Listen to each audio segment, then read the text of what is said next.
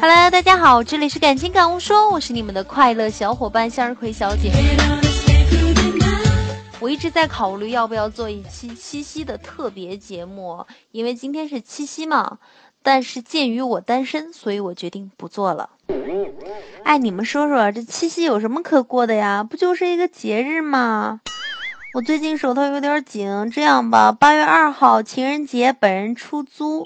当电灯泡五百块钱哦，接电话撒谎两百元，陪吃饭一千元，陪逛街两千元，陪看月亮五百元，阴天半价哦，陪压马路八百八十八，没听错，只要八百八十八，合法经营，诚信为本，不提供接吻、拥抱其他服务，气温三十五度以上看心情议价，小本经营概无发票，提前预约，定出为止哦，人多了投标。人少了招标，快来呀！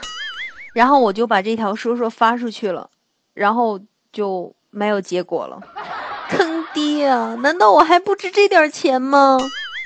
今天我一个姐妹又跟我抱怨了，说她男朋友跟她吵架，然后我就心里说：哎呀，你烦死了！你吵什么吵？不要动不动就跟老公吵架，好不好？你不喜欢给我，哎，这样无理取闹的女人其实没人喜欢。你学学人家潘金莲行不行？不满意偷偷毒死就得了啊！如果打算爱一个人，你要想清楚是否愿意为了他放弃如上帝般自由的心灵，从此心甘情愿有了羁绊。这段话说的多么动听啊！然后我就听见自己内心说了一句话回应他：我不愿意。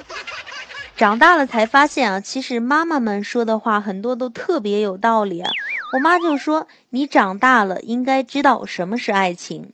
你无聊了，他陪你聊天；你生病了，他提醒你吃药，这都没用。”任何一个喜欢你的人都能做得出来，但是你无聊，他来陪你；你生病，他买药来给你送来。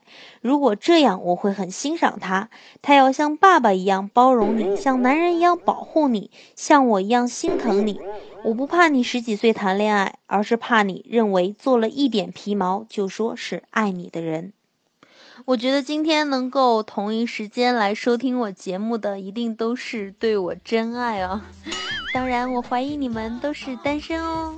好啦好啦，在这里希望每一个单身的男男女女们早日找到人生的另一半，然后一起携手过下一个七夕。